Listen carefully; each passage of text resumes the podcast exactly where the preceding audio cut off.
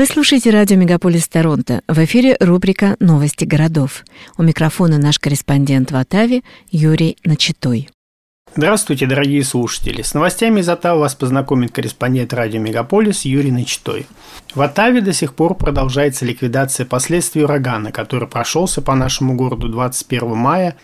Ураган был с порывами ветра до 190 км в час. Тысячи людей остались без электричества в восточной части Онтарио после этого урагана – в Оттаве ураган разрушил немало линий электропередач, повалил тысячи деревьев и разрушил даже несколько домов и автомобилей. По состоянию на 30 мая было подтверждено, что 11 человек погибли из-за урагана, в основном в результате падения деревьев. Министерство окружающей среды Канады описало шторм как дереха, тип редкого урагана, связанного с чередой гроз. Он возник недалеко от Сарнии, Онтарио, и затем переместился на северо-восток через провинцию и в Квебек, повалив деревья, оборвав линии электропередач и нанося огромный ущерб имуществу. Город Питерборо в Онтарио, расположенный к востоку от Торонто, даже объявил чрезвычайное положение.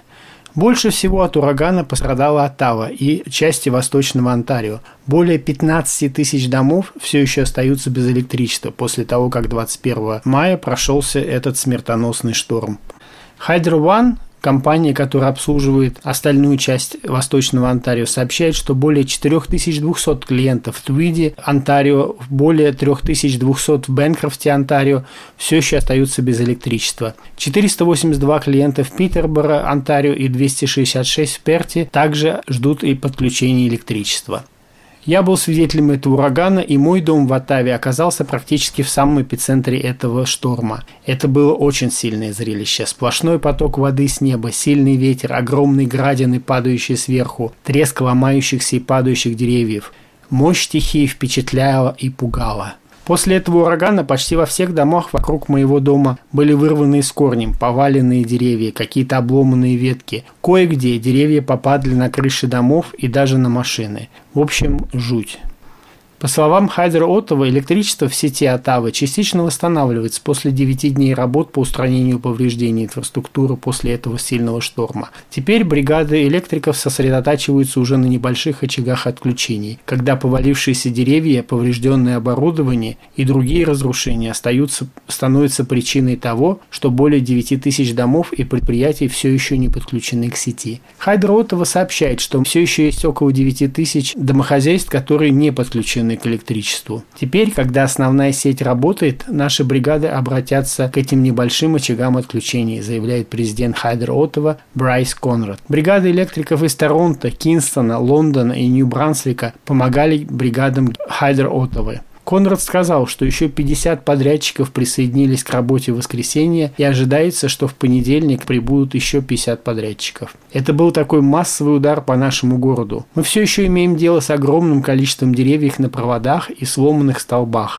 Я полностью осознаю уровень разочарования и гнева, который многие из вас испытывают, пока восстановление не будет разрешено, сказал Конрад. Все наши ресурсы, внутренний персонал, подрядчики и коммунальные службы соседей будут оставаться полностью задействованными и развернутыми до тех пор, пока мы не подключим каждого жителя и каждое предприятие в Атаве. Более 12 школ в Атаве остаются закрытыми в понедельник 30 мая из-за перебоев в передаче электроэнергии, а город Оттава открывает универсальные магазины для получения информации и поддержки общины Оттавы. Хайдер Оттава не единственная электрокомпания, которая работает над восстановлением последствий этого урагана. Компании Hydro One и Hydro Quebec также понесли значительные разрушения инфраструктуры. Шторм разрушил более 19 тысяч электростолбов. Компания Hydro Quebec также сообщила, что в воскресенье утром 6300 клиентов по всей провинции остались без электричества, большинство из которых находится в районе Лаурентидис. В районе Атовас чуть менее тысячи клиентов все еще не подключены к сети. Подача электроэнергии большинству из них Гатинову остановлена. Тем не менее, по всему региону Атоуэ, в таких местах, как Лапеш и Вальдемон, где жители испытывают все еще перебои с электропитанием.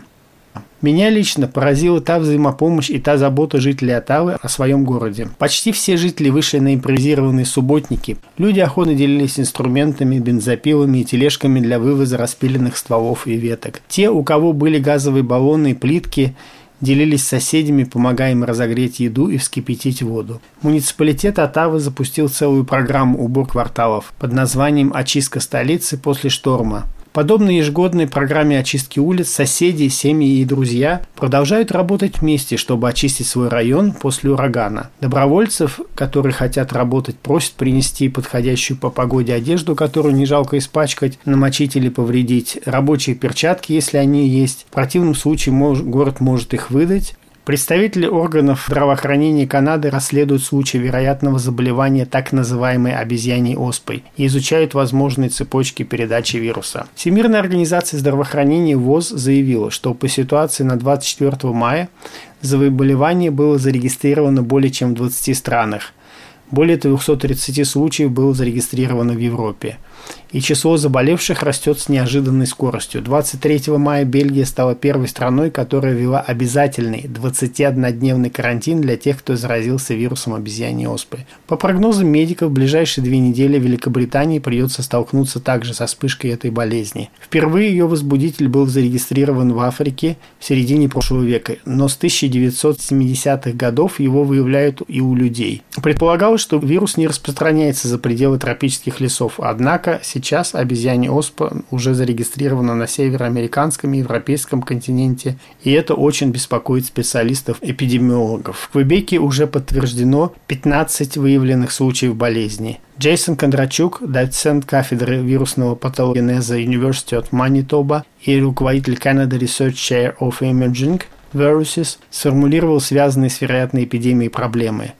То, что мы наблюдаем прямо сейчас, без прецедента – Пока очевидно, что болезнь гораздо заразнее, чем считалось прежде, с репродуктивным числом выше единицы. Существует два основных штамма обезьяний оспы. Штамм Конго, более тяжелый, с летальным исходом до 10% случаев, и из Западной Африки, смертность которого составляет всего около 1%. Передача вируса обезьяний оспы может проходить в результате тесного контакта с выделениями из дыхательных путей или кожными поражениями инфицированного человека, а также в результате действий с предметами, на которые был недавно перенесен этот возбудитель. Симптомы включают лихорадку, сильную головную боль, отек лимфатических узлов, боли в спине, мышечные, нехватку энергии, сильную сыпь. Штамм, который циркулирует сегодня, по-видимому, является западноафриканским. Уточняя вопрос, страны с более развитой медициной, в том числе Канада, производят секвенцирование генома этого штамма, чтобы определить, есть ли у него какие-то отчетливо выделенные генетические мутации. Дальнейшие масштабы вспышки пока непредсказуемы. Эксперты призывают людей не паниковать. Вспышка обезьяньей оспы может быть остановлена с помощью классических мер эпидемиологии, таких как отслеживание контактов, изоляция инфицированных людей и помещение в карантин тех, кто мог подвергнуться воздействию. Не говоря уже о том, что существует вакцина и лекарства. ВОЗ сообщает, что оригинальная вакцина против оспы сохраняет 85% эффективность против обезьяний. Так что если у вас делали в детстве прививку от оспы, а большинству людей старше 40 лет ее делали еще в Советском Союзе, у вас есть хорошие шансы не заболеть обезьяньей оспой. Канада пока хранит молчание о своих запасах вакцины против оспы несмотря на то, что в прошлом году она закупила препарат США на сумму более 30 миллионов долларов. Ожидается, что он будет получен Канадой в 2023 году. Органы здравоохранения Канады напомнили, что кампания вакцинации против оспы была прекращена еще в начале 1970-х годов, поскольку считалось, что тогда болезнь уже была побеждена. Значит, все канадцы, которые моложе 50 лет, не имеют защиты от оспы. С новостями из Оттавы вас познакомил корреспондент радио «Мегаполис» Юрий Начтой. Всего наилучшего.